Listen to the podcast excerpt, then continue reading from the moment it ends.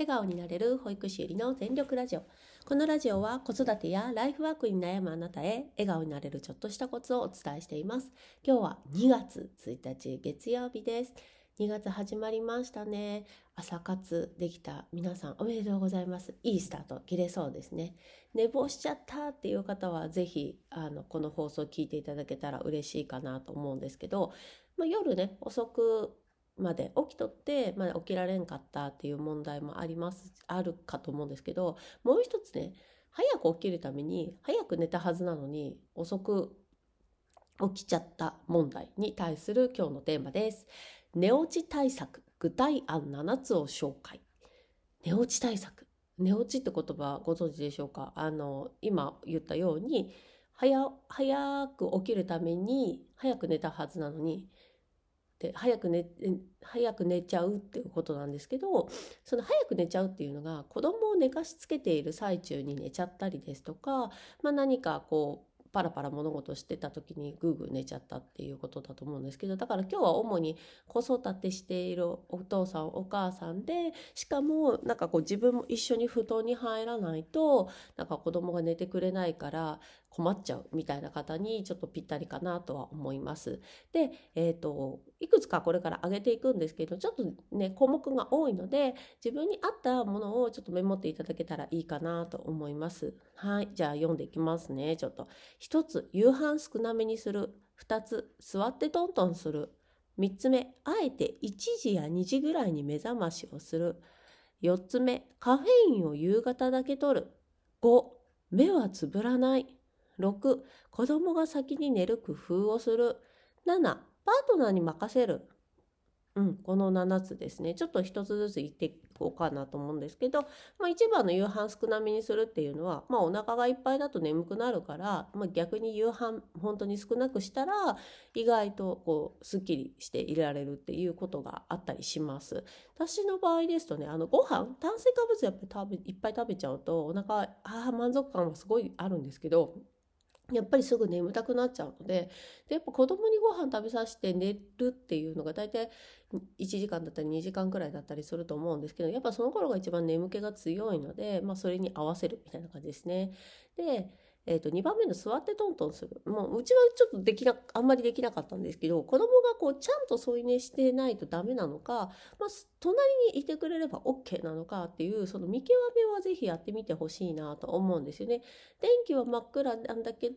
隣にはいるんだけど、まあ、座って何かしてるぐらいだったら全然 OK みたいなお子さんもねいらっしゃるとは思います。なちなみにうちはちゃんと横になってないと怒るんですけどね。はい、3つ目。えーと、あえて1時や2時ぐらいに目覚ましをする、えーとね、睡眠のあのノンレムのあのサイクルがね90分で1周なんですよね。なので、まあ、自分が大体もしくは9時半ぐらいに寝るとしたらそこから90分なので、まあ、11時ぐらいなんですけど、まあ、もう1周ぐらいみたいな感じで1時2時ぐらいに目覚ましをかけてた時期が実は私がありました。でまたあの4時ぐらいにもう一回横になるみたいな感じなんですね。でこれやっぱりそのもう一回寝るってことが可能な人じゃないとやっぱ難しいですしあとやっぱ1時2時ぐらいに目覚ましをかけてねあのバイブレーションクイーンを使って目覚ましをかけてもう子供も起きちゃったらまあ元も子もないので結構これはあのできる人とできない人がいるんじゃないかなと思います。あの寝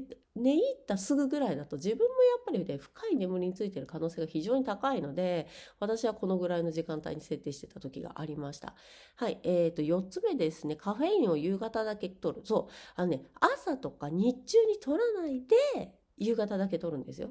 もうカフェインやっぱ覚醒作用があるのででやっぱ毎日するとちょっとまあ依存性っていうかね常習性が発生しちゃうのでまあ今日だけは絶対置いとくんじゃみたいな日を決めておいてで夕方にちょっとコーヒー1杯だけ飲むとか紅茶だけ1杯飲むみたいな感じをすると意外と目キンキンに冷めてたりします。でもこれあのちょっとまあ失敗談もあってなかなか寝れんかったっていうオチもあるので あのやってみて合う方は是非やってみたらいいんじゃないかなと思います。でまあ5番目が目をつぶらない。そうですよね。あの2番目の座ってトントンとちょっと同じぐらいな感じかなとは思うんですけどあの目つぶっちゃうとやっぱ人間眠たくなっちゃうのであえて目をつぶらない工夫をする。あの本を読んだりですとか資料を読んだりですとか、まあ、そういうふうに、まあ、目を使うことを子供を寝かしつきながらできる人はやってみたらいいんじゃないかなとね。あの部屋を真っ暗にしないと寝れないお子さんがいたりするとちょっと難しいですし、まあ、カサカサ音がするとね「お母さん何やってんの？ママ何しやんの?」みたいな感じだと、まあ、難しいんですけどね。はい。えっ、ー、と、6番目、子供が先に寝る工夫をする。まあ、これ結構いらっしゃるんじゃないかな。お昼寝をさせないとか、あの、先にね、お布団を温めておく。湯たんぽとかね。あうちはね、布団乾燥機を結構愛用してて、寝る1時間前ぐらいからブオーンって暖かくしておいて、で、子供の方が先にすやーって寝れるような工夫をすることがあります。あと、でもね、3、2、3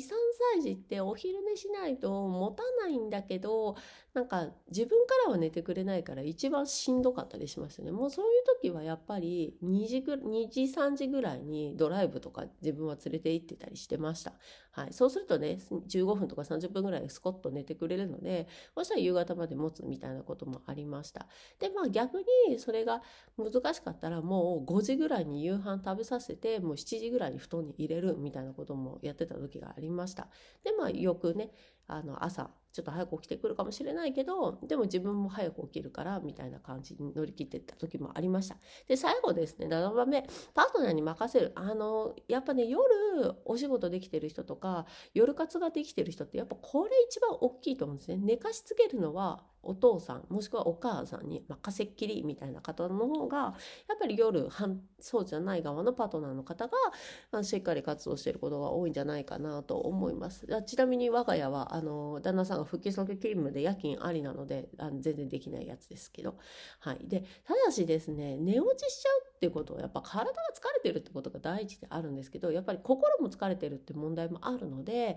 あのしっかり眠れてないことがあるからやっぱ寝寝落ちしたままずっと遅寝あ遅起きになっちゃうんですよね。なのであの例えば「ああもう今日8時間寝たから明日は絶対起きられるわ」って言ってもその場合体の疲れが取れてないこともあるのであのぜひね寝る前のストレッチとあとね寝る前のスマホ PC はやめるのがやっぱベターかなと思います。やっぱね睡眠の質を上げる必要がどうしても出てくるのででやっぱねあと心